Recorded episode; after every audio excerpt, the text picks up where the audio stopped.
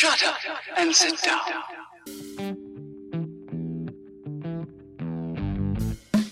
Buenos días, tardes o noches, dependiendo de la hora en la que nos estén escuchando, y bienvenidos nuevamente al podcast de la comunidad del celuloide, el podcast para dominarlos a todos.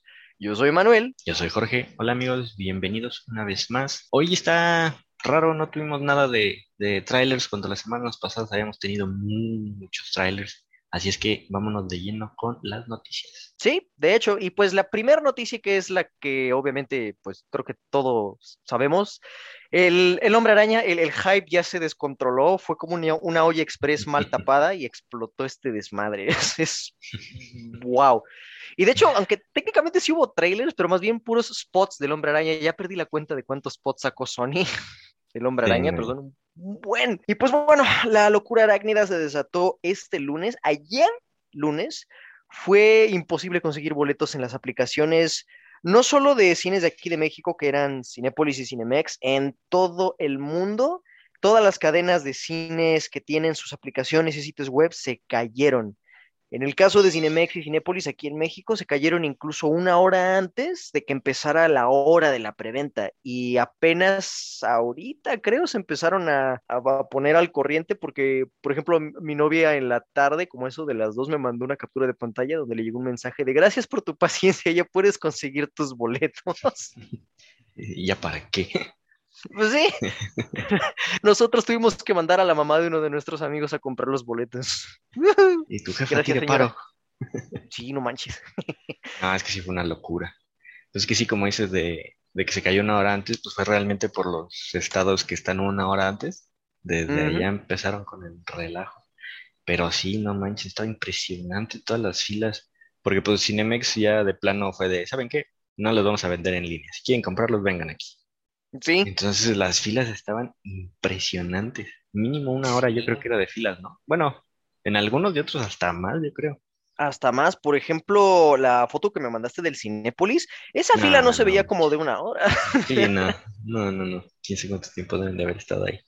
Y digo, lo entiendo, pero también, también hay que tener, o sea, un límite. O sea, sí se pasaron sí. de lanza, la verdad. Ah, demasiado. Para empezar, los revendedores y ah, aparte sí. son cínicos porque muchos lo subían en sus estados de Facebook de, ah, compré 70 boletos y es como de, güey, neta, ten tantita madre. Es, y, y, no, y, y, no solo eso, sino que al precio al que los venden. Hace rato uh -huh. estábamos hablando que en eBay hay uno que está vendiendo boletos de Spider-Man No Way Home a 10 mil dólares. Yo vi uno en 25 mil dólares. O sea, realmente es imposible que alguien se lo vaya a comprar. Espero. Eh, ¿Quién sabe? La verdad. Espero quién sabe, a lo mejor alguien que tenga que hacer lavado de dinero y diga, sí, a huevo, pero como tal sí es muy, muy descarado. Y luego están los que pierden los estribos como, no sé en sí. qué ciudad fue, pero Creo el que fue en Cuernavaca, donde se empezaron a pelear. Sí, es como de, neta, por favor, tengan, tengan dignidad. Sí, o sea, todos queremos ver esa maldita película. Pero si la ven un día después, no les va a pasar absolutamente nada. Era lo que te decía yo. Yo acabo de ir por mis boletos porque no pretendía estar ahí formado y en internet era imposible. Pues compré para el jueves, no pasa nada. Pues sí, la verdad no es la gran cosa. Y si lo que quieren es evitar spoilers, da igual, de todas maneras, toda la película prácticamente ya se ha spoileado desde hace meses. Al menos eso que esperamos, creo, no sé.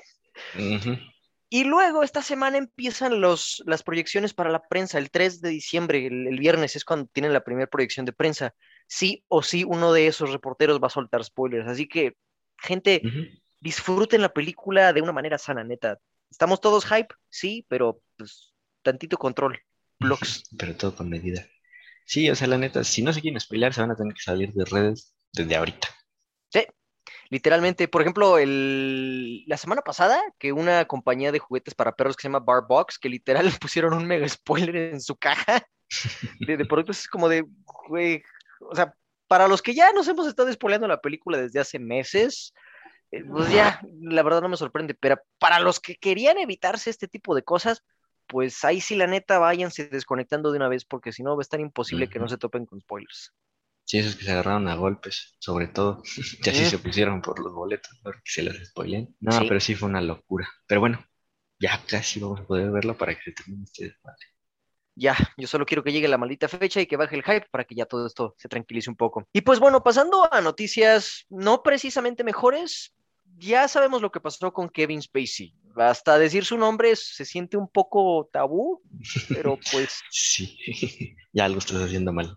Ajá, ¿qué digo? No es el primer y definitivamente no es el último pervertido desgraciado que hay en Hollywood. Ujú. Apuesto que hay muchos más como él que están muy a gusto, pero pues bueno, él fue uno de los que salió. Ha tenido que pagar muchas cosas, tanto legalmente y en este caso económicamente, porque resulta que ahora él tiene que pagar 31 millones de dólares a la productora de House of Cards, porque en el contrato estaba estipulado que si violaban los lineamientos de acoso laboral o acoso sexual, pues tendrían que pagar una multa y pues esta multita le salió en 31 millones de dólares. Ouch. Digo, pues no creo, o sea, si se supo administrar, no debería de costarle nada pagar eso. Eh, la verdad, yo creo que para él no, no le, pues como cambio de así, no, ten ya. Sí, ya no está chingando. Este, pero pues sí, qué bueno que la producción estaba respaldada en ese sentido, porque pues la neta es que sí le dio en la torre a, a la, al final de la temporada. O sea, para Sí. ver si una serie muy buena, la última fue un asco. Entonces, este, pues bueno, ya mínimo y recuperaron algo. Sí, Digo, aunque, hablando. pues le salió barato. Sí, aquí hablando yo, pues por la productora, ¿no? No por las personas a las que les hizo todo esto. Sí, pero pues al menos me alegra saber eso, que algunas productoras tienen eso en sus contratos Ujú. y que traten de prevenir este tipo de, pues, de, de cosas no, no muy buenas, la verdad, que no deberían pasar, pero pues ya sabemos que Hollywood es todo un maldito caos, la verdad. Ujú. Pero bueno, y hablando de caos y personas cuestionables, les habíamos mencionado hace el podcast pasado que la, había, iba a haber una reunión de Harry Potter para Año Nuevo en HBO Max. Y yo estúpidamente dije que entre ellos pues iba a estar JK Rowling, pues resulta que no. Gracias va a a estar. Dios. sí, Eh, al menos eso me da esperanza de que no van a hacer una- un anuncio perturbador como vamos a hacer una película de, de The Cursed Child. Ojalá no. Pero pues esto sí causa algo de controversia entre los Potterheads porque hay unos que dicen, güey, entendemos por qué no la quieren poner.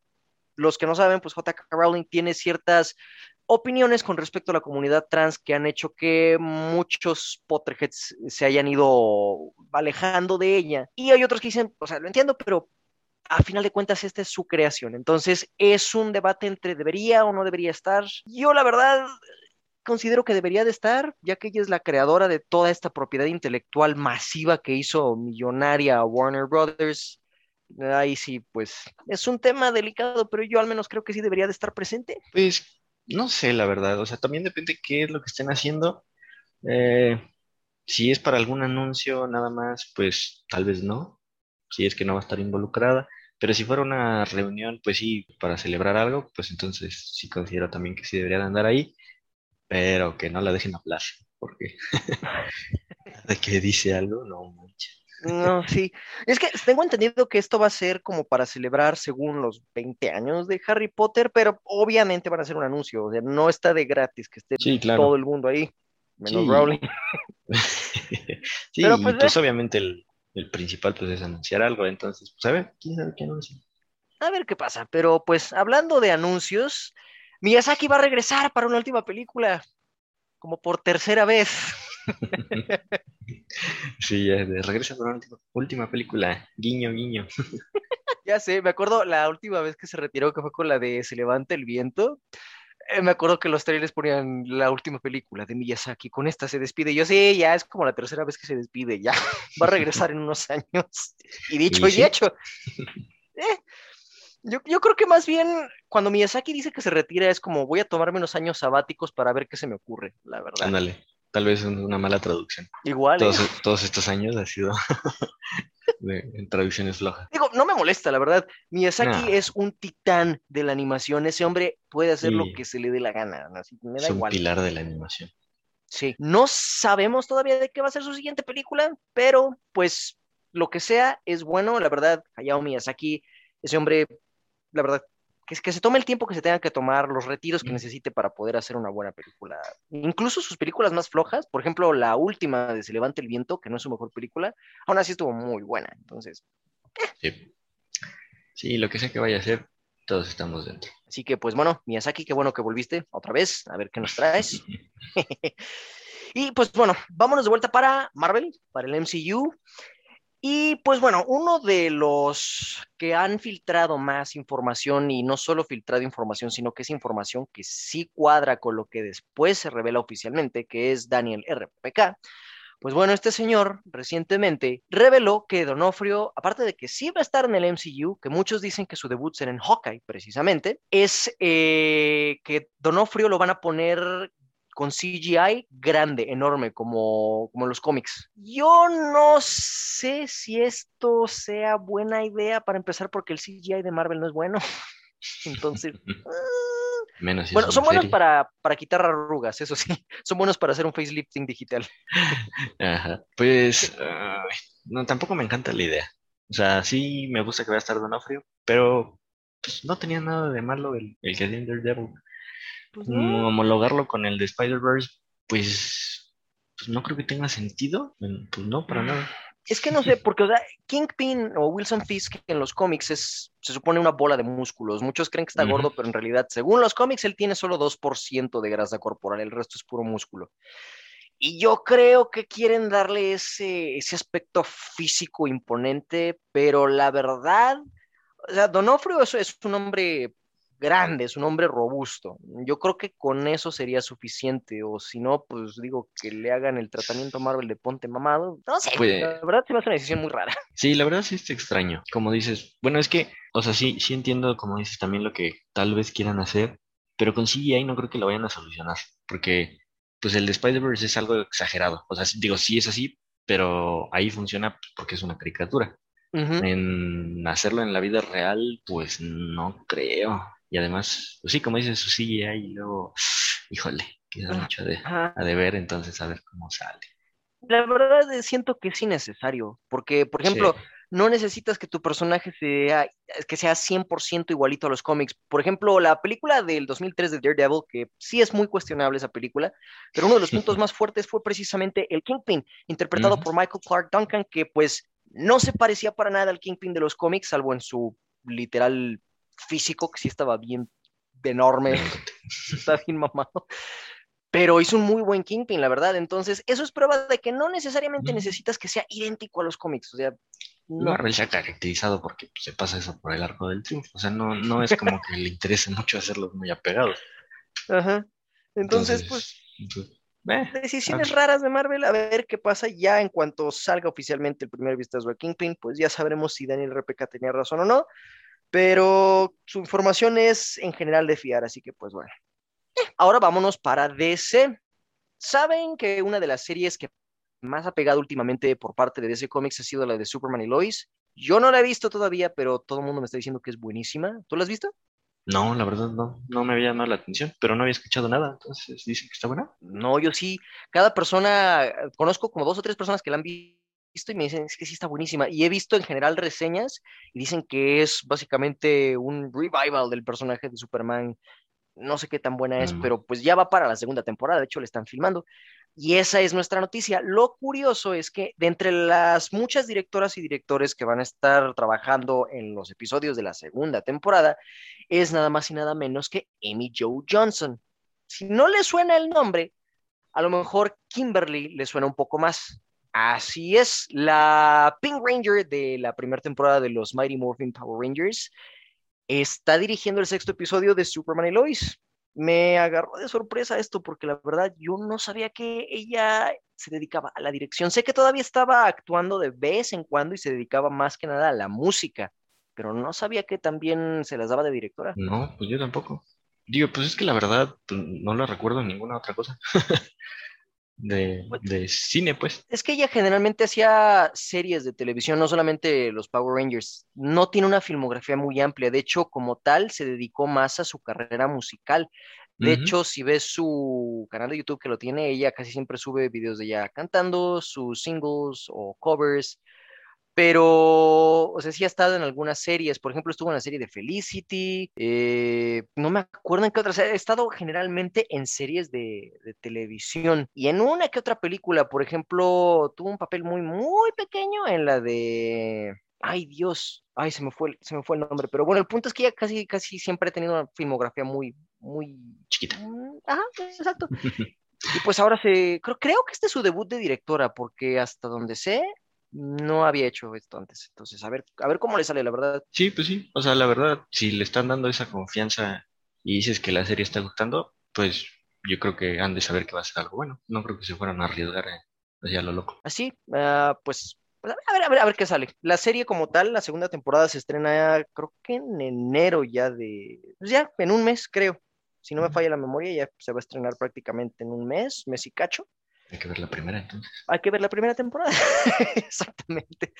Creo que lo único que he visto fue una vez un clip de esa serie de que me salió de Superman en, en México. Está deteniendo un robo a un banco en México y pues ya sabes, ¿no? El filtro sepia que tiene. A todo lo que da.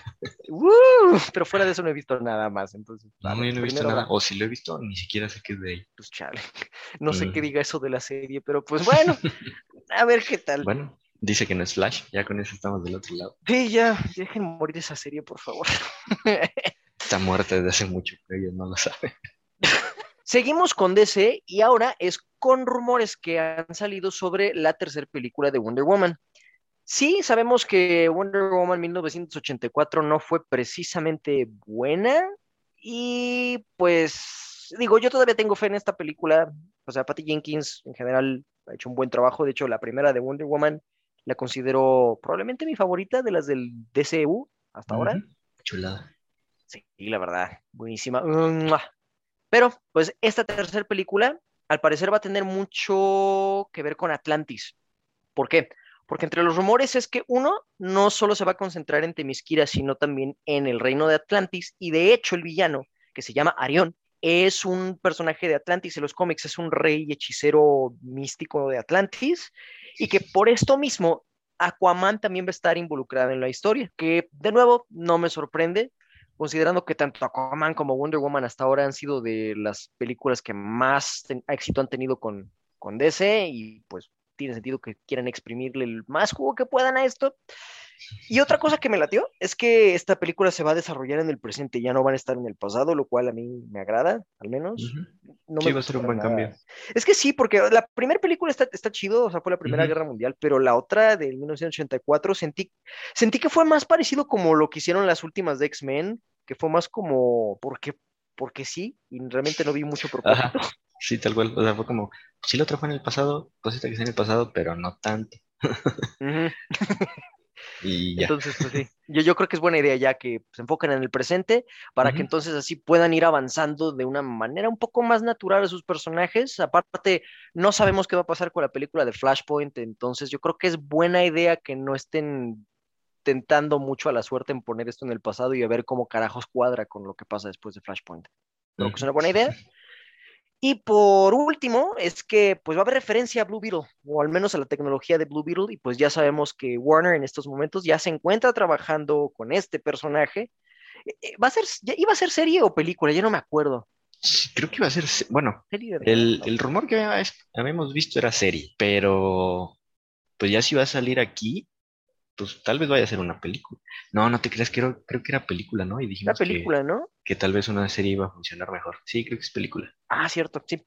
Va a ser película. Pues bueno, en esta película vamos a ver una referencia a la tecnología de Blue Beetle y pues que Diana será ahora sí la líder de las Amazonas. No sé qué vaya a ocurrir porque hasta donde tengo entendido su madre sigue viva, entonces a lo mejor este rumor medio spoiló la película.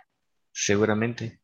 No, y, y de Blue Beetle estoy pensando a este niño de, de Cobra Kai, a Xolo Maridueña, ya lo habían confirmado, ¿no? Ya, ya lo confirmaron. Eh, De hecho, fue en la premiere de The Suicide Squad cuando lo confirmaron. Mm, ándale. Entonces, pues sí, ya ahí está Jaime Reyes y pues seguramente aquí va a ser su introducción. Pues bueno, a ver cómo le sale. Pero pues, hablando todavía de DC y referencias y cosas que pueden o no pueden pasar, ya saben, con eso de que Warner es, es buenísimo para manejar sus propiedades de DC Comics, pues Snyder, ya, ya sabemos que pues bueno, el fandom de Snyder es mega intenso y hardcore y pues llevan, desde que pasó lo de la Justice League, no han dejado de joder con que regresen a Snyder. Y no los culpo, la verdad, al menos Snyder tenía una visión enfocada, sabía dónde ir. Y pues bueno, En Thanksgiving o el Día de Acción de Gracias en Estados Unidos, ese día Snyder subió unos posts muy raros en sus redes sociales, haciendo referencias a los planes que él tenía con Darkseid, subiendo fotos de una novela gráfica de Darkseid y una foto de un pavo quemado que por ahí vi en internet que era una referencia a Lois, porque Darkseid la quemaba y la dejaba como pavo, pero pues ahí sí no sé. Me dio mucha risa cuando leí ese comentario. Es como de, o está haciéndolo a propósito y es un troll, o de verdad es alguien muy intenso y está analizando de más la foto de un pavo. Cualquiera de las dos suena pro. Pero no es la primera ni la última vez que empieza a sonar como que tal vez Warner está considerando regresar a Snyder. Yo la verdad no me opondría, la verdad sí me late, me latía la visión que él tenía para, para todo el universo de DC en el cine. Sí, a mí también, a pesar de que fuera muy oscuro, como todos dicen. Como dices, pues mínimo sabía qué estaba haciendo. O sea, no era un poco de todo. Sí, había una visión específica. A lo mejor y le dan, no sé, algo para HBO Max, quién sabe, porque otra vez falta que salga la pinche película de Flash para que sepamos a dónde va todo esto. Ah, me, frustra, me frustra tanto. sí, ya sé, ¿qué tal que nosotros estamos esperando que con eso reinicien y les va a valer más? Eh, Pero lo que sí es que lo que sí es que en internet otra vez ya empecé a ver un poquito más de, del regreso de, del hashtag de Restore the Snyderverse por, por todos estos posts. Así es que, pues quién sabe, yo creo que otra vez van a empezar. Puede que sí. Y bueno, sabemos que eso rinde frutos. Toma tiempo, pero rinde frutos. O sea, pasó con el Snyder Cut. Tomó que como tres años, ¿no? ¿Tres, cuatro años? Mm, más o menos, ajá. Pues el, hashtag empezó justo después de que salió Justice League, que fue que 2017. Ah, 17, ¿no? Sí. Sí, es cierto, tomó cuatro años.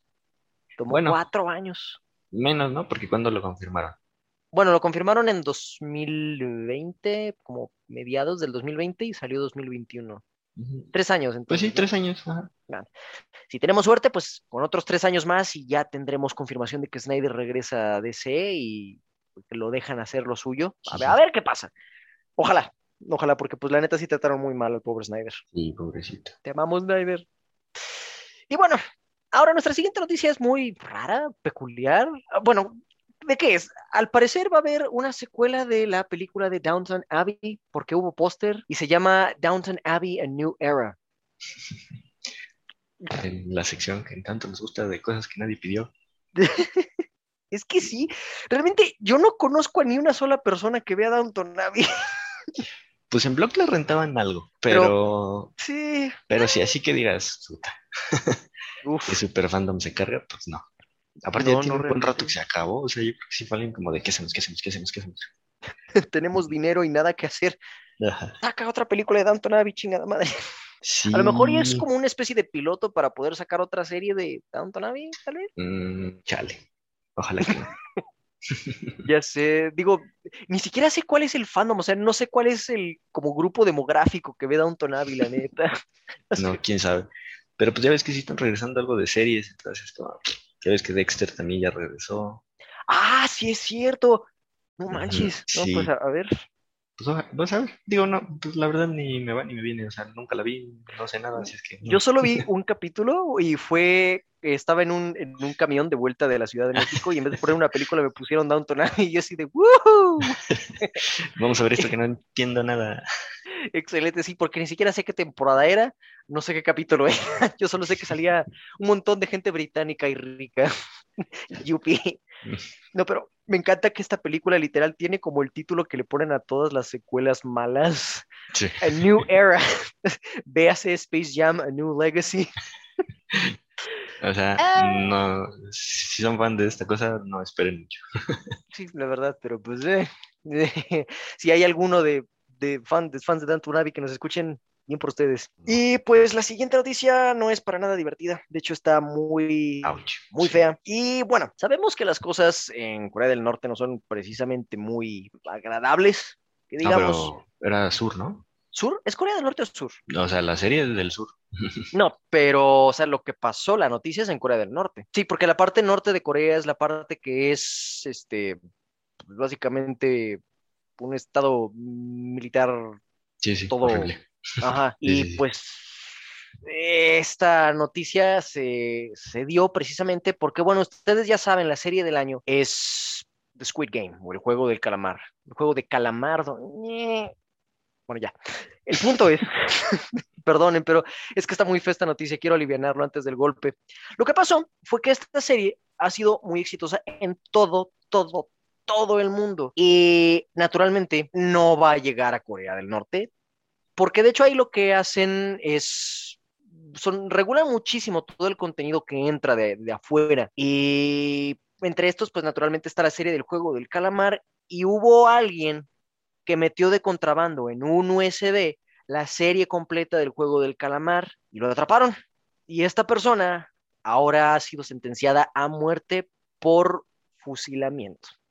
Y las personas que vieron ese USB, que vieron la serie, están condenadas a, me parece, cinco o siete años de prisión en trabajos forzados. Y son adolescentes, son estudiantes de secundaria. Entonces, neta, qué carajos. Sí, sí, está, está muy denso. Digo, pues sabemos cómo es la situación ahí en Corea del Norte, que pues, está horrible en todos los sentidos, pero mm, maldita sea, esto sí está, sí está muy feo.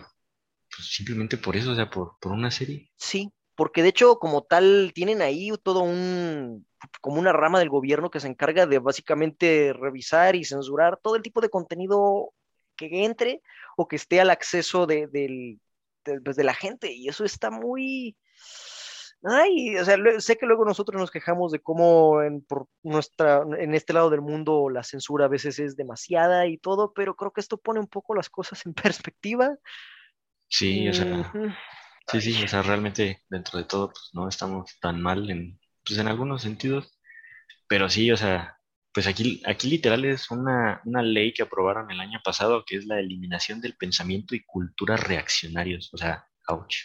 Y pues esto no aplica nada más para esto, o sea, literal, cualquier persona que metiera algo pues que no esté aprobado por esta, esta ley es pena de muerte. Entonces, pues simplemente el tener una opinión es, Está muy, muy fea la situación. La verdad, no, no, creo que no estamos muy bien. Eh, como que no es en nuestra área precisamente, digo, hablamos de la noticia porque tiene que ver con el mundo del cine, series y entretenimiento, pero sí es un tema muy, muy delicado y pues, pues esperemos que esto en algún momento cambie porque sí está muy, muy feo. Pero bueno, tratemos de mantener esto lo menos lúgubre posible y pues, nos pasamos a la siguiente noticia que es definitivamente una mucho más leve. Como ustedes saben, el sitio de internet Giant Freaking Robot, de hecho ya lo hemos citado muchísimas veces en este podcast, tiene en general muy buen ojo para filtraciones, rumores y cosas que terminan confirmándose después en las producciones de Hollywood. Y esta es una bastante peculiar porque resulta, al menos según la fuente de Giant Freaking Robot, es que Brad Pitt estaría siendo parte del elenco de la siguiente entrega de Star Trek de J.J. Abrams, porque al parecer creo que Paramount todavía no quiere dejar de hacer películas de esta particular versión de Star Trek. Y ya tenían años, de hecho me acuerdo el 2017 se estaba hablando sobre la posibilidad de una película que tuviera viajes en el tiempo. Chris Hemsworth, que interpretó al padre de, este. Ay, ¿cómo se llama el personaje?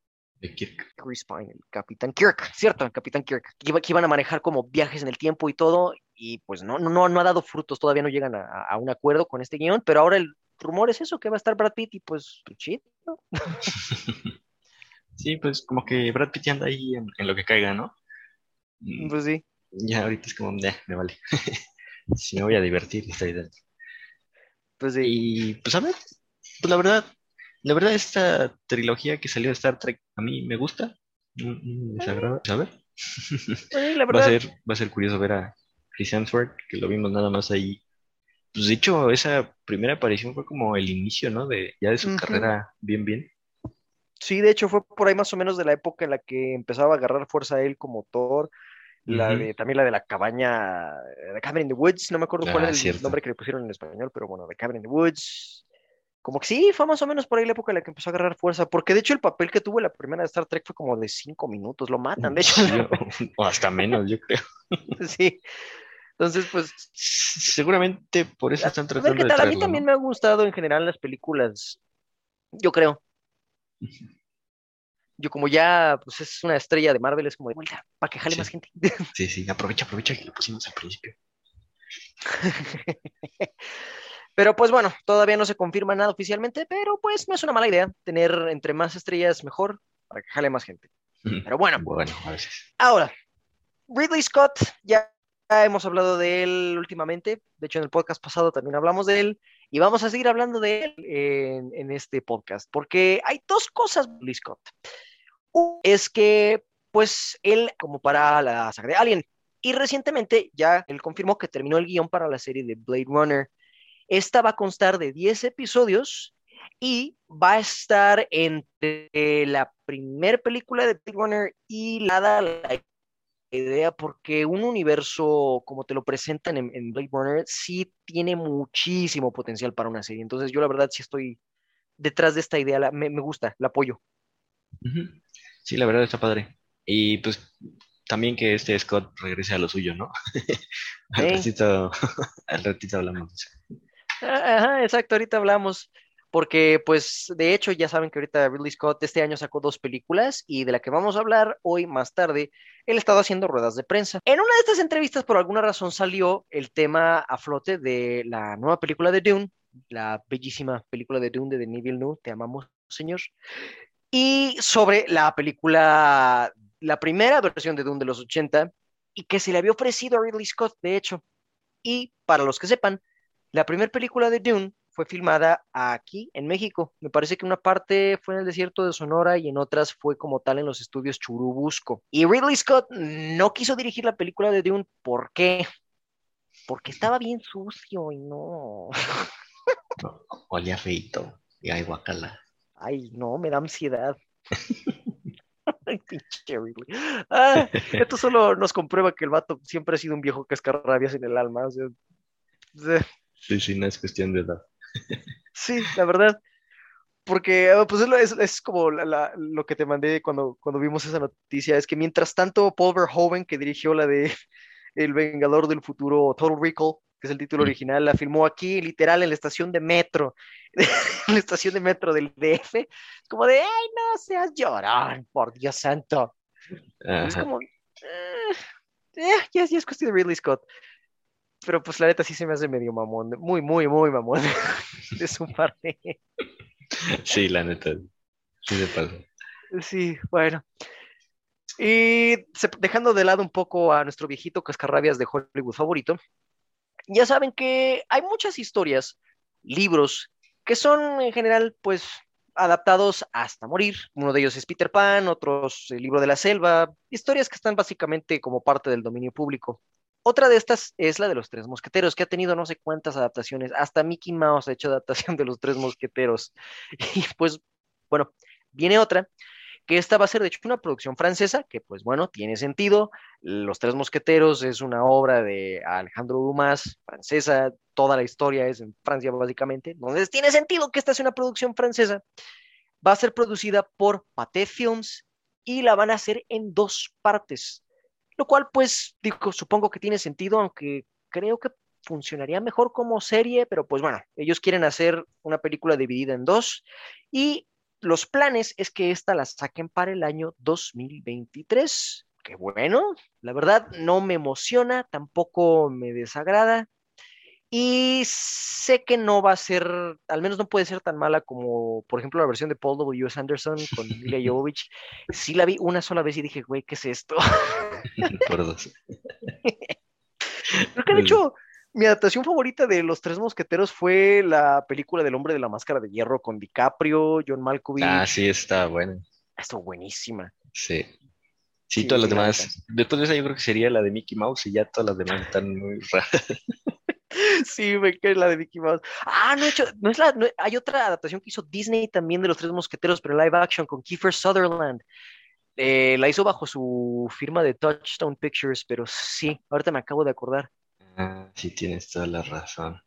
Uh -huh. pues sí, o sea, ha habido muchísimas de esas cosas. Va a haber siempre. ¿eh? Te, te, digo, es como Peter Pan, es como el libro de la selva. Como son de dominio público, cualquier productor que tenga dinero de sobra y quiera ver si puede hacer más dinero, pues va a producir otra versión de esas historias. Entonces, pues, a ver, sí. a ver qué pasa. Sí. Pero pues bueno.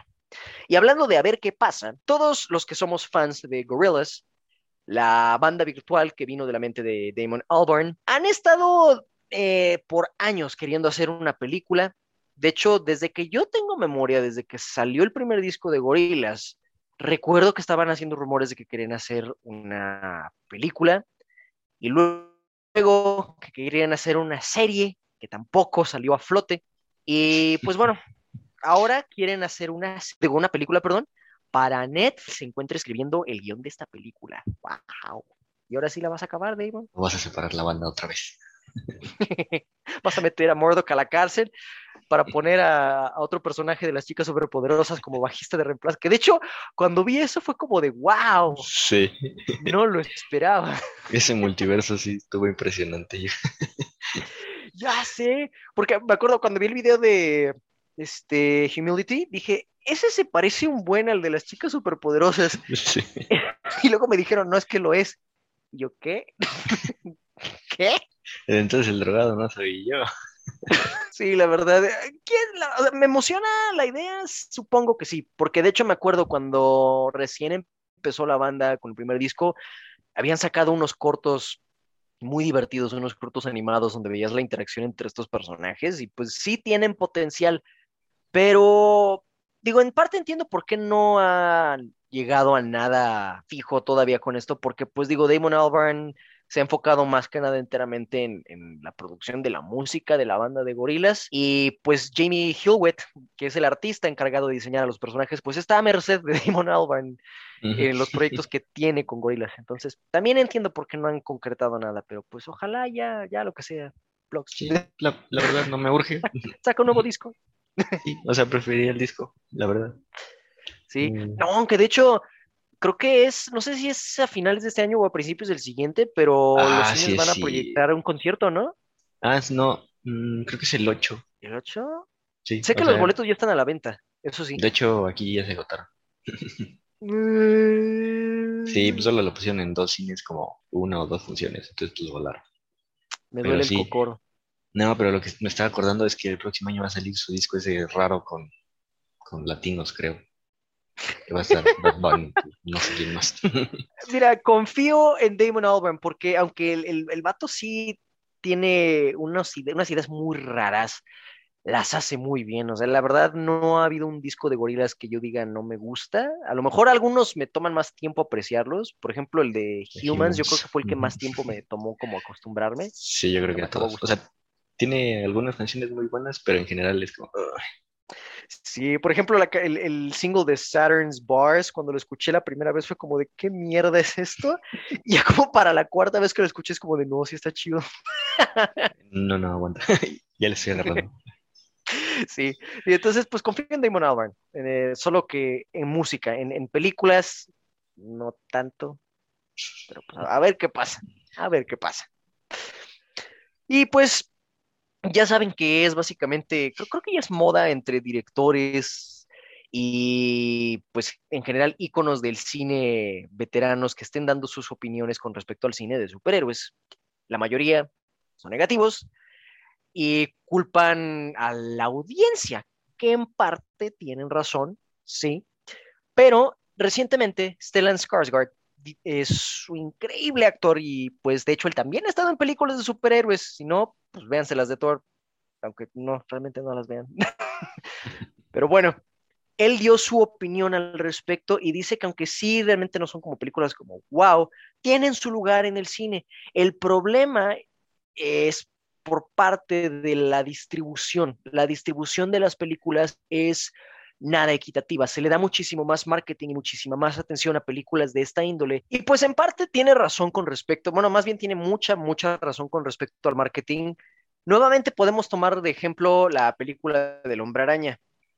Díganme una película aparte del hombre araña que vaya a salir en, diciembre o, que no sea grande así de franquicia.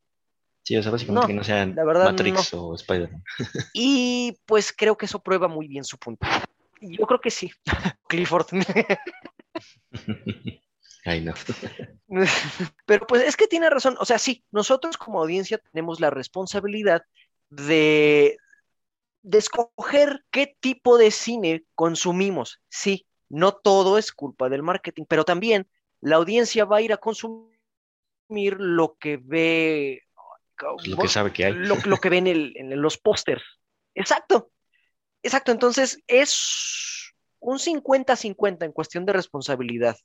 Sí, nos corresponde a nosotros como audiencia, pero también a las productoras les corresponde darle espacio a, cine de otro tipo. Es por eso que también muchas compañías de streaming como Netflix o Amazon Prime están dándole más oportunidad a películas más peculiares. Por ejemplo, hemos visto Apple TV que le dio la oportunidad de una adaptación de una obra de Shakespeare con Denzel Washington en blanco y negro. O vimos la, este, esta otra película que Ay, la, que dijimos que era como tipo ex máquina. Ah, la, de Apple TV. Esa. Mm, esa también, o sea, es un concepto interesante de ciencia ficción. Y estamos viendo que sí se les está dando un poquito más de oportunidad, pero en streaming. Pero si estamos viendo como tal, así cine con distribución masiva en salas y todo, no, se han, se, han tenido que han tenido que migrar a las plataformas de streaming porque en las pantallas grandes pues nomás no se puede. Y sí duele porque muchas películas valen la pena verse en pantalla grande. Sí, pues la gran mayoría. Así que pues la verdad sí estoy, sí estoy de acuerdo con, con Stellan Skarsgård en este aspecto, la, la, verdad. Y pues a nosotros también nos corresponde dejar el mensaje claro. Si queremos ver un cine distinto, para que también las productoras le den un poquito más de espacio en su marketing, pues también nosotros tenemos que estarles dejando claro qué es lo que queremos ver, qué es lo que no queremos ver. Entonces, pues ahí está el detalle. Y como los hipócritas que somos, vamos a hablar de una franquicia que va a tener una secuela. ¡Woo! Magic Mike, eh, para los que, para los y las que sean fans de esta franquicia, donde pues vemos a un montón de viejos sabrosos, entre ellos Channing Tatum, va a tener una tercera parte. Ya se confirmó, Magic Mike 3 se está produciendo, regresa el director original que es Steven Soderbergh, regresa la guionista Reed Caroline y regresa obviamente Channing Tatum. ¿De qué va a tratar? ¿De qué va a ir? No tengo la más mínima idea, solo sabemos que va a haber Magic Mike 3 para poder echarse un buen taco de ojo. Exacto, como las otras dos, pues realmente la historia no importa, nada más es ver viejos enamorados. Exacto. Uh, me pregunto, oh, ¿cuál, ¿cuál será la historia? ¿Cuáles serán los giros? No es cierto, maldita sea, quiero ver a Channing Tatum en tanga. Otra vez. Nunca es suficiente. Chale, ¿qué, tan triste es que ya vaya a ser su tercera película de Magic Mike, pero la película que él quería hacer de Gambito nunca se hizo? Pobrecito. Sí, ya sé. Ay, bueno. Pero pues también no me sorprende. No, tampoco. Pero pues bueno, ya, para los que, para las personas que sean fans de Magic Mike, pues bueno, ya tienen algo que esperar. No hay fecha, solamente se sabe que ya se está trabajando en la película. Y pues bueno, estas son todas las noticias y ahora vamos a pasar a nuestras dos reseñas. Así es, como no tenemos trailers, pues nos dimos el lujo de darles dos reseñas. Vamos a empezar con una serie y pues nuevamente es de franquicias de superhéroes y todo eso. Perdónenos. es lo que sale. Pues sí, la verdad. Ahora, esta es la, la serie de Hawkeye el superhéroe que creo que menos pelan todos, pues bueno, Disney ya le sacó su serie en Disney Plus.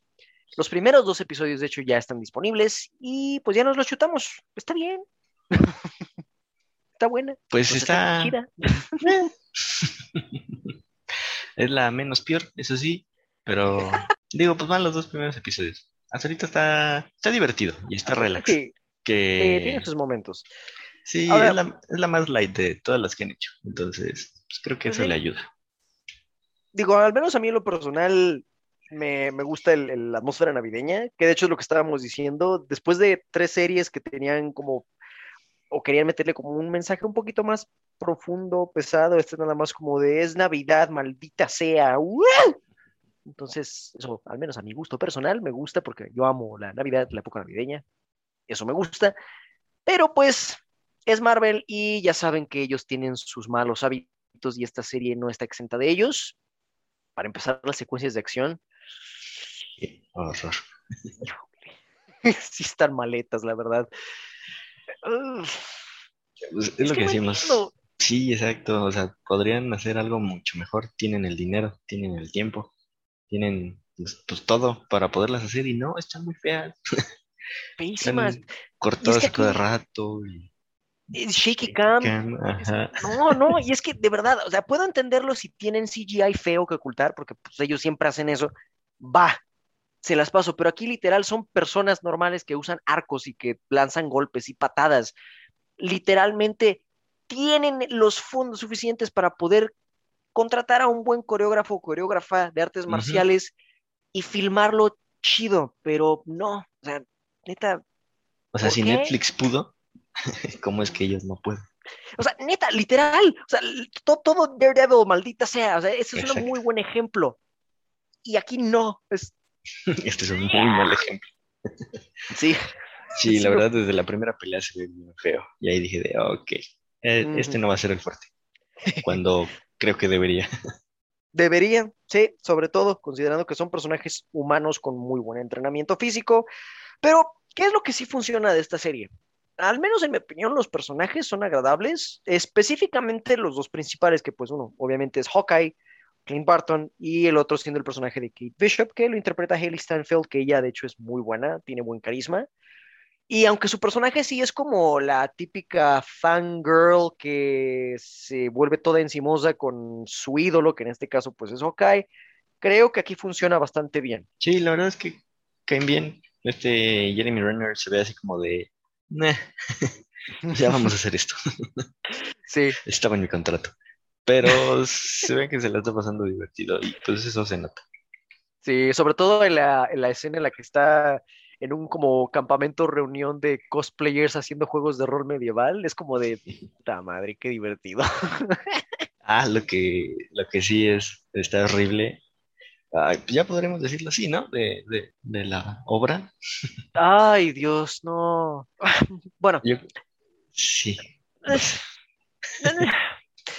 la, serie te introduce una idea en los primeros minutos vemos a este Clint con sus hijos en Broadway viendo una obra musical llamada Rogers, que es una obra musical de los Vengadores.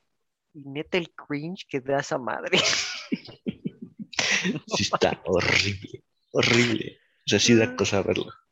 Y, y, lo peor es que la serie lo admite, porque el personaje de Clint literal, ah, porque aquí pues ya se ve que él está medio sordo, entonces trae un aparato auditivo lo apaga, se literal lo apaga para no escuchar ese desmadre. Y pues digo, al principio nosotros pensamos, ah, pues nada más fue como un chiste, ¿no? Algo que Marvel no haría en serio. Oh, sorpresa. Vamos a hacer una prueba. no. Sí, aparentemente Marvel sí está ya considerando hacer la, el musical y yo no podría estar más mortificado. Digo, lo bueno es que este, musical probablemente igual lo pongan en Broadway y de aquí a que yo vaya a Broadway, pues la neta no. Pero aún así es como de... y si fuera lo último que vería sería la... Preferiría ver Cats, honestamente, o Mamá Mía. Sí. no, no esa madre. Lo que hay, lo que haya va a ser nuevo. ah, pero pues. Pero bueno. mejor en que. Fue, un pequeño paréntesis. Otra cosa que también me latió de la, la, serie, iba a decir película, de la, la, serie fue que, pues bueno, ya vimos que esta serie se está enfocando más que nada en introducir nuevos personajes y aquí el personaje de Kate Bishop como tal me late, o sea, aparte de su lado fangirl como tal, me gustan las interacciones que está teniendo con su, con su familia, con su mamá. De hecho, me gustó la motivación que le metieron a ella de, dedicarse a la arquería y al atletismo, fue porque pues Hawkeye le salvó la vida durante el desmadre de la primera película de Los Vengadores. Y me gusta la relación que está teniendo con su, con su madre, que es pues ya saben, es una adolescente, jovencita que no se lleva muy bien con su madre, que de hecho pues tiene un novio que no le agrada definitivamente, que yo insisto, o sea, la, serie te lo está pintando para ser el malo maloso, pero yo digo que no, es demasiado obvio. Sí, no, yo creo que no. O sea, sí, o sea, sí, sí, sí, desespera, sí cae mal, pero creo que es su cara. Este, Tony Dalton. Es ese bigote, es ese bigote, maldita sí, porque Tony Dalton, pues, no, no me causa tanto conflicto, pero ese bigote sí es muy extraño el bigote lo hace ver malvado. Ya estás así para, para jugar con el bigote. Sí, de hecho, eh, literal es como de esos villanos que se, se peinan el bigote cuando están planeando algo. Literal, es demasiado obvio como para que él sea el malo maloso de la, de la serie. Otra cosa que también se me hizo muy curiosa fue esa pandilla de vatos que se le pasan diciendo bro. Los de... ¿Cómo se llama? De, del conjunto deportivo, algo así le pusieron en Al- al- español. literal, e- es, es como un nombre todo raro. Es, es creo que la pandilla más rara que he visto. Y al parecer, si es de los cómics, o sea, como tal, eso sí aparece en los cómics y hasta sí se dicen bro. Ujú. Es como de, ok, Bueno. bueno. Ahora, la serie también te introduce un villano o villana que no sabemos cuáles son sus motivaciones, pero al parecer es sordomuda porque la vemos literal escuchando música a través de las vibraciones de, de una bocina. Lo cool es que, igual que en Eternals, esta actriz que interpreta a una sordomuda es efectivamente sordomuda y de hecho también tiene una prótesis de pierna. Se me hizo muy curioso, pero pues me late que, que- que estén haciendo eso, no sé, me- se me, se me hizo un buen, buen detalle. Sí, está chido. Que según yo iba a salir Echo. Entonces no sé si es Ah, ella. ella, ¿no? Pues ¿Será? supongo, no sé. Pues digo, tiene sentido el nombre que tiene y además el personaje como tal en los cómics sí es sordo, tengo entendido. Y de hecho ese personaje también de vez en cuando tiene sus pleitos con Daredevil. Y sumando pues- esto al hecho de que hay rumores de que va a salir Kingpin y que Pues de hecho. Echo es la hija adoptiva de, de Kingpin. Entonces, Ah, no, sí, ya. Al chile, tiene, tiene que salir Kingpin en esta serie sí o sí. Si no, exijo mi reembolso de este mes de Disney Plus. Disney Plus. De- bueno, yo no porque lo pido prestado, pero el punto es que exijo que, que sí salga Kingpin, maldita sea. Pero pues, ¿recomendamos Hawkeye? Sí. Está, Hasta ahorita no va es la bien. peor. Bueno, en cuestión de audiencia, no, ¿eh? De hecho, es la menos vista en Disney Plus, al menos en cuestión de estadísticas. Entonces, Ah, pues, no, sí, sí. Sí, no, me imagino que eso le debe estar yendo para el perro. Porque pues, pobre Hawkeye, nadie Exacto. lo respeta. Sí, es que es hockey. Chale. Pero digo, en cuestión de contenido, hasta ahorita, pues no va tan mal. No sé cuántos van a hacer. Yo tampoco. Sé que hoy sale otro episodio, creo. ¿Hoy? Creo que sale cada miércoles, ¿no? Mm, O ujú. sale en la madrugada. No tengo idea. Creo que es cada miércoles. Sí, creo que son los miércoles. Bueno, punto es que pues, va a haber más episodios, no sabemos cuántos, pero pues sí, la verdad está chido y pues tiene atmósfera navideña, entonces yo creo que queda perfecto para estas épocas. Mejor que Soldado del Invierno, sí. Uf. Creo que, creo que no es muy difícil superar eso, pero pues sí, la neta, mejor que el soldado del invierno. Y pues, pues, Y pues sí, eso es lo que tenemos que decir de la serie de Hawkeye. Y ahora sí nos vamos al plato fuerte. Nuestra reseña principal del día de hoy es de la segunda película de Ridley Scott que salió este año, que también le está yendo pésimo, tanto en taquillas como en reseñas. Y ahí sí, perdóneme, señor Scott, pero pues hay algo de razón en esas críticas. Vámonos punto por punto. La película de la que vamos a hablar es La Casa de Gucci, House of Gucci. Aquí sí le respetaron el título, milagro, pero bueno. Esta película se enfoca en parte en el matrimonio de Patricia Reggiani con este Mauricio, Gucci. Y pues los que sepan un poco de esta historia saben que ella eventualmente fue la asesina intelectual de Mauricio Gucci. Ella contrató a un par de vatos para que lo mataran. Y de hecho ella creo que ya terminó su sentencia en 2016. Se la cortaron por buen comportamiento. Pero la película medio se enfoca en eso, medio no, pero a ver, vámonos. ¿Qué, tiene de bueno esta película? Visualmente está, está bien hecha, la verdad. Ridley Scott trabaja muy bien en la cuestión de- de- con su director o director de fotografía. Se ve bonita la película, ahí sí no hay ningún problema. Pues ya, prácticamente. Pues, pues sí, o sea, porque se ve bien, ambientaron muy bien, o sea, en cuestión de producción sí ambientan muy bien dependiendo de cada década en la que se lleva a cabo la historia. Obviamente la ropa era un punto clave en la película y pues ahí tampoco decepcionan. Y pues en actuaciones, realmente las únicas dos actuaciones fuertes son Lady Gaga y Adam Driver, que son pues los dos protas. Y pues la neta qué pena por Gaga, porque se ve que se esfuerza, pero pues es que el resto del cast, ay, Sí, no. O sea, yo creo que se fue con la finta, ¿no? De buen director, buen cast, pero pues sí, sí, no, sí estuvo flojón en, en muchos sentidos. Y lo que decías, creo que hubiera funcionado si solo hubiera sido ella, porque dividirlo entre Adam Driver y ella, a pesar de que los dos actuaron muy bien, pues como que no tenía sentido, no tenía caso. No, la verdad. Porque de hecho, ya casi al final, al final de la película, cuando están ya en, en el, en, ese lugar de donde están esquiando, literal, desaparece Lady Gaga completamente hasta ya casi casi al final que vuelve a aparecer el personaje. Es como de, ok, O sea, sí entiendo por qué, pero no entiendo por qué la quitaron tan de golpe y completamente. Creo yo que ese era el... Está muy, muy desenfocada la historia, está dispareja, muy, muy dispareja. Y, sí. Mm. y Sí, creo que esto es lo que hace que se sienta larga. Sí, está aburridísima. Perdón, señor, perdón, perdón, señor viejito cascarrabias, pero no, bueno, yo sí me aburrí mucho. O sea, la verdad es que el ritmo está muy lento. Como cuenta la historia, tampoco me gustó. O sea, mm, te digo, creo que creo que debían haber puesto algo al inicio para saber hacia dónde iba la película. Porque si no sabes de qué trata, o sea, si no te sabes esto del asesinato de, de Mauricio, pues realmente estás viendo la película sin saber a qué demonios estás yendo. O sea, Sí, Sí. no sé, siento que eso desespera un poco. sí, sí es desesperante. La película ah, se siente como, ah, no sé, como, como, como una persona que se acaba de despertar en la mañana y no sabe si ponerse las pantuflas primero o irse a lavar los dientes. Es, así como alguien muy soñoliento que no sabe a dónde carajos va. Y eso afecta muchísimo, muchísimo el ritmo de la película. Hay a veces escenas en las que, por ejemplo, el personaje que interpreta Jeremy Irons, que es uno de los patriarcas de la familia Gucci, eh, presenta como que está enfermo y, y luego de golpe, me acuerdo, hasta me dio risa como literal de golpe cortan a él a su funeral. Es como de, ok, supongo que murió. Sí, es- eso es como de broma, ¿no?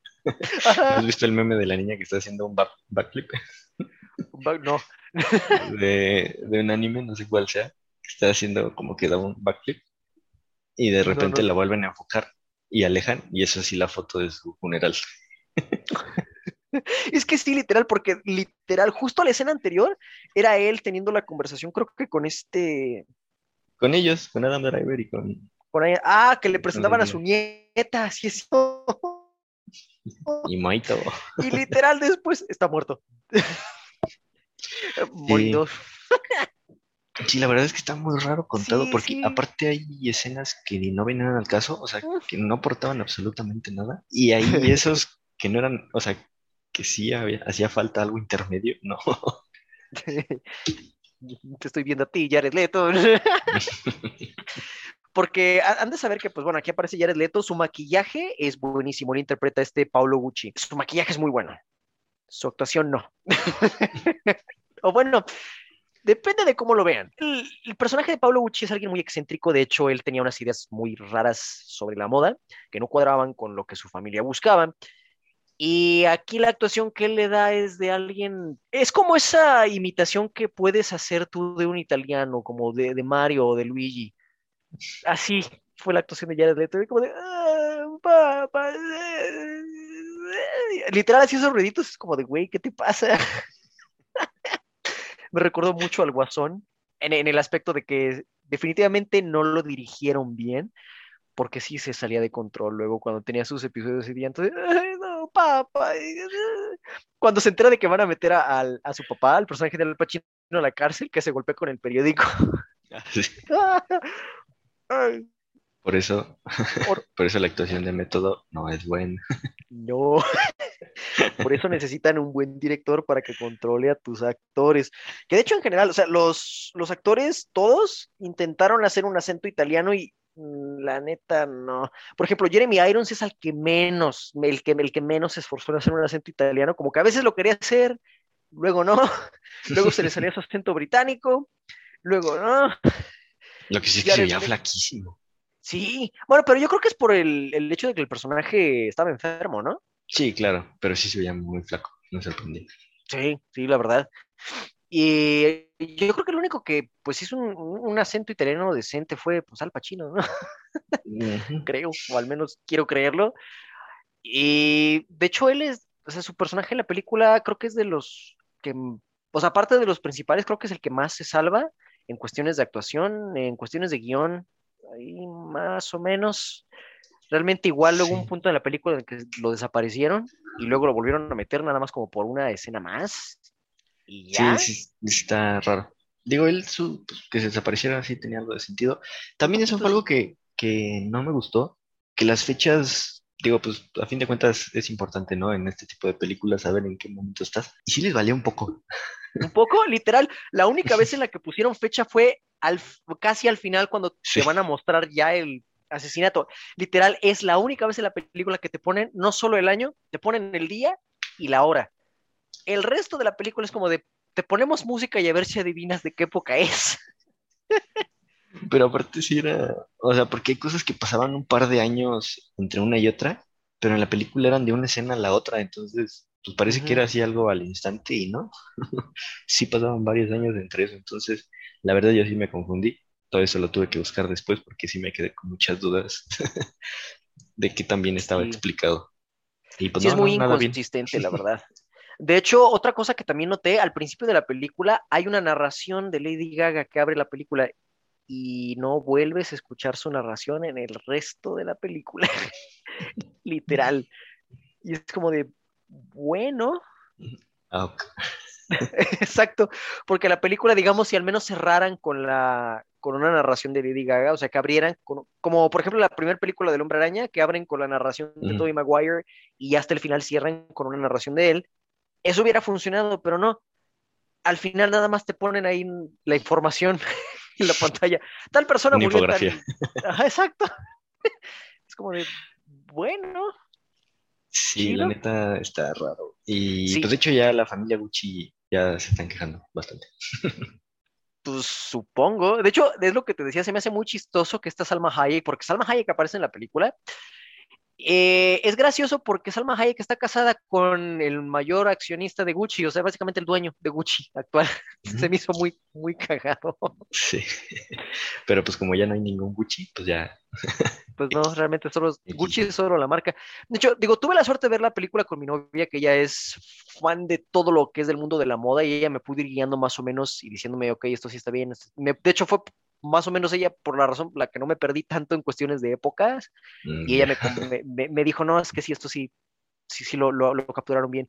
Pero para alguien que no sepa nada ni del caso ni de la moda, sí iba a estar bien perdido, pero bien, bien Y perdido. luego aparte la película está chafa, entonces.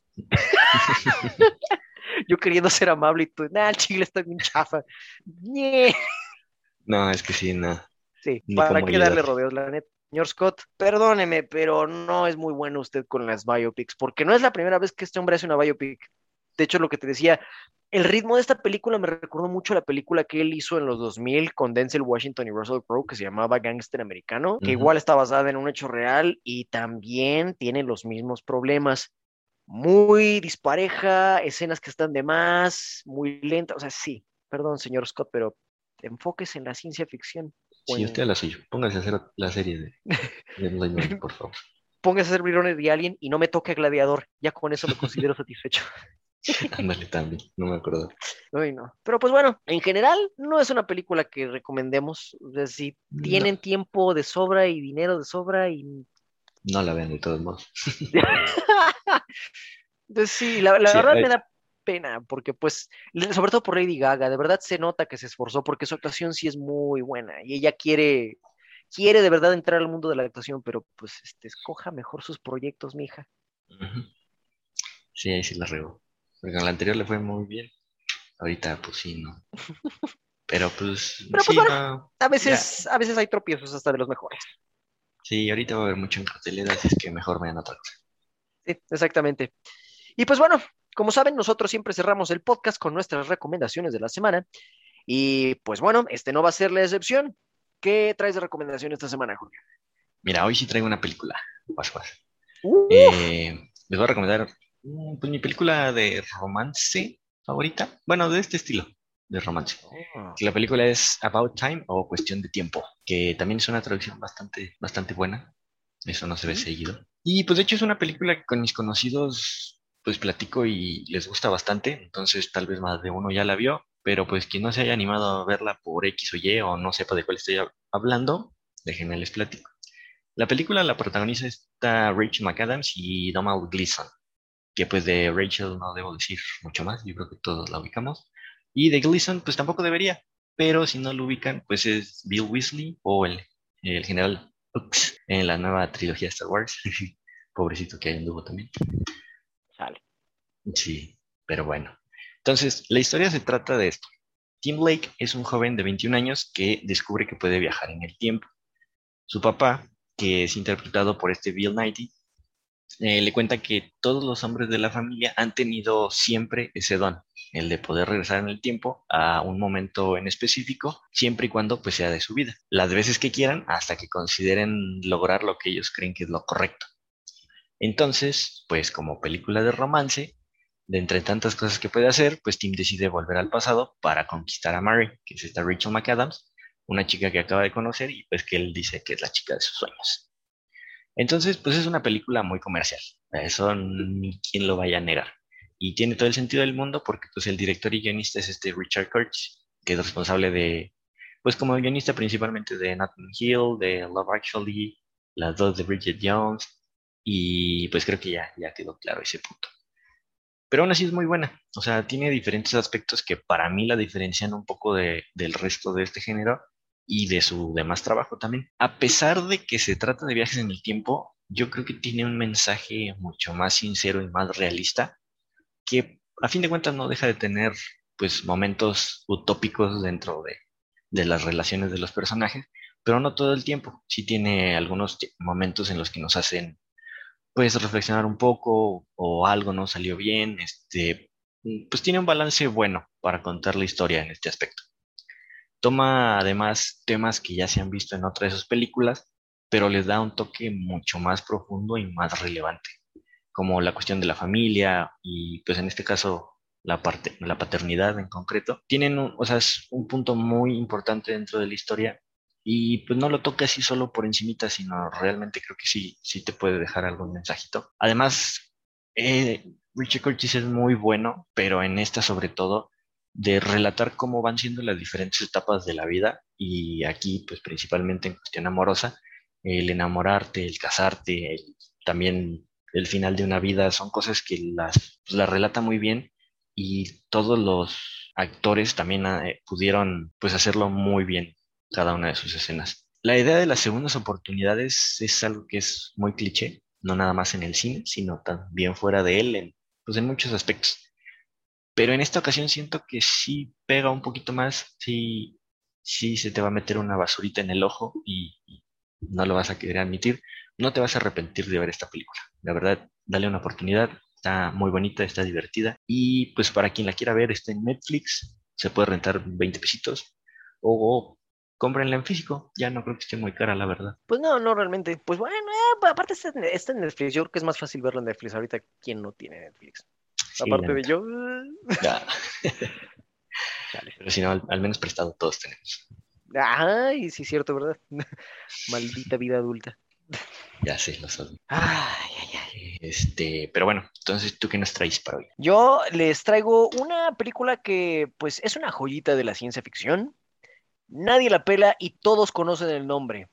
Y no me van a, no me van a dejar mentir. ¿Por qué? Porque el título de la película es THX 1138. Y sí, no se equivocan, THX, el nombre de ese sistema de sonido creado precisamente por George Lucas, pues hay un motivo por el cual tiene ese nombre y es esta película, que fue la primera película, el primer largometraje de George Lucas. Esta película THX 1138 es una versión extendida de un proyecto que él hizo estudiando cine, era un cortometraje que él decidió extender y pues esta película nos narra un futuro distópico que pues no es nada extraño en el género de ciencia ficción, en donde todas las personas no tienen nombres, de hecho todas las personas tienen códigos. El personaje principal de hecho es THX 1138 o Thux como le dicen sus compas. Y aquí este futuro es, es, deprimente. De hecho, toda la estética de esta película es, a diferencia de muchas otras películas de ciencia ficción que te presentan un futuro distópico feo, en ruinas, no, de hecho este es demasiado limpio, demasiado brillante. Todos están pelones para empezar, tanto hombres como mujeres están pelones, todos visten de blanco y eh, hasta cierto punto les dan un aspecto andrógino, nadie puede tener contacto físico con nadie, les están dando pastillas todo el tiempo para mantenerlos sedados y si llegan a romper alguna de sus reglas, pues tienen una especie de robots que parecen policías con caras metálicas que te dan una buena golpiza para que te vuelvas a, a aportar bien. O sea, está, está bien intensa la película y lo que me late es que tiene muy poco diálogo sí hay diálogos y no es completamente muda, pero la película te deja más en claro el mensaje a través de la atmósfera inquietante que te, que te provoca, porque de nuevo este futuro distópico es, es demasiado limpio, es demasiado pulcro, es demasiado estéril, es la palabra que estoy buscando, en todos los sentidos, incluyendo en el aspecto humano. El personaje principal poco a poco empieza como a zafarse de esa esterilidad humana que generó todo este mundo en el que vive. Y pues hasta cierto punto es un cliché como del, del, héroe que decide romper el esquema social, pero más que nada para sí mismo, no busca liberar a nadie, solo busca liberarse a sí mismo. Y yo creo que la película logra muy bien ese viaje y yo creo que es de las mejores películas de George Lucas para hacer su primer largometraje realmente lo dirigió con una confianza y una fuerza de alguien pues digno de alguien que parecía veterano, pues la verdad. Y no es de extrañarse, pues George Lucas fue parte de esa ola de directores de los 70 como Coppola, como Spielberg, que, que rompieron el molde, que se atrevían a hacer cosas distintas y esta película lo tiene, la verdad. Ahora, esta película, la versión, la única versión que está disponible es la versión del director. Ustedes ya saben que George Lucas nunca está 100% satisfecho con su trabajo. Lo han visto con la trilogía de Star Wars, que en el 97 hizo su primer remasterización y luego en el 2004 otra más y luego por ahí del 2010, 2011 hizo una última donde añadió un par de cosas más. Entonces, THX 1138 tampoco es la excepción. La edición que está disponible, que es la edición del director, tiene algunas escenas alteradas con CGI. Afortunadamente aquí la mayor parte del CGI no es tan notorio como el CGI que le metió a la trilogía original de Star Wars. Solamente hay una secuencia casi al final donde aparecen unos simios de hechos de CGI que pues sí se ven bien feos, pero fuera de eso, el resto de los retoques que él puso no afectan para nada. Eh, de hecho, se ven bastante bien. Me costó mucho trabajo el distinguir qué era CGI y qué no. Y pues bueno, esta película la pueden encontrar en Apple TV. La pueden rentar desde 40 pesitos mexicanos, lo cual es bastante, bastante barato. Pero si ustedes son como yo y que aman el formato físico y que de hecho pues yo la tengo en DVD, amén, la pueden encontrar en Amazon en Blu-ray, está desde 199 pesos mexicanos, o si la quieren en DVD, ahí sí va a estar muy cara, en, Amazon va a estar en 482 pesos. Eh, ahí sí está carito, yo les recomiendo mejor que se consigan el Blu-ray si lo quieren en físico, o si no, y tienen cuenta de Apple TV, pues bueno, ahí la pueden encontrar. Pero neta, denle una oportunidad, es una de las películas de ciencia ficción más infravaloradas de toda la historia. Definitivamente la película más infravalorada de George Lucas y vayan con una mente abierta, porque muchos cuando escuchan ciencia ficción esperan Star Wars. No, esta película es muchísimo más sutil, es más callada. Ténganle paciencia, pero es una muy, muy buena película que recomiendo al 100%. Ulala. Sí, la verdad, yo creo que muy pocos saben de esa película. Sí, es lo que te digo. De hecho, conocen más el nombre que la película. Y de hecho, yo supe de la existencia de la película porque de niño no me acuerdo a quién le pregunté. Creo que, creo que a mi papá le pregunté por qué se llama THX y ya me explicó que era una película de George Lucas. Y ya hasta años después, en Blockbuster, de hecho, fue en Blockbuster cuando encontré de milagro esta película sobre pedido y es como de ahora es cuando. Creo que me costó como 70 pesos, ahora que me acuerdo. Ah, no manches. Ajá. Y digo, ahorita que, que, busqué en Amazon, es como de neta, el mismo DVD que me costó a mis 70 está en casi 500 pesos. Sí, de, culto. Pero, que sí, lo Pero sí, yo creo que todos conocemos el nombre por ese sonido que nos dejaba sordos. Más que nada. Me acuerdo que los Simpsons hicieron una broma donde ponían eso de THX y le explotaba la cabeza a la audiencia. Sí, sí, sí.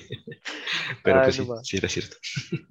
Sí, la verdad, sí asustaba muy ese ruido. Pero pues, bueno, este ha sido el fin de nuestro podcast de esta semana. Fue un podcast interesante ya que fue casi todo noticias y tuvimos dos reseñas después de mucho tiempo. ¿Ya cuánto teníamos de no hacer dos reseñas?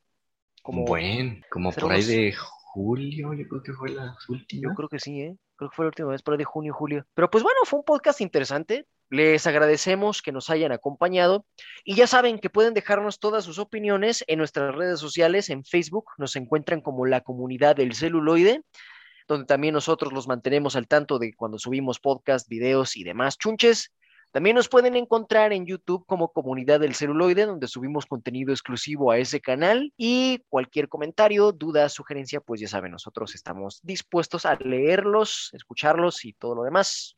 Gracias por acompañarnos otra semana más al podcast. Yo soy Manuel. Yo soy Jorge. Nos vemos hasta la próxima.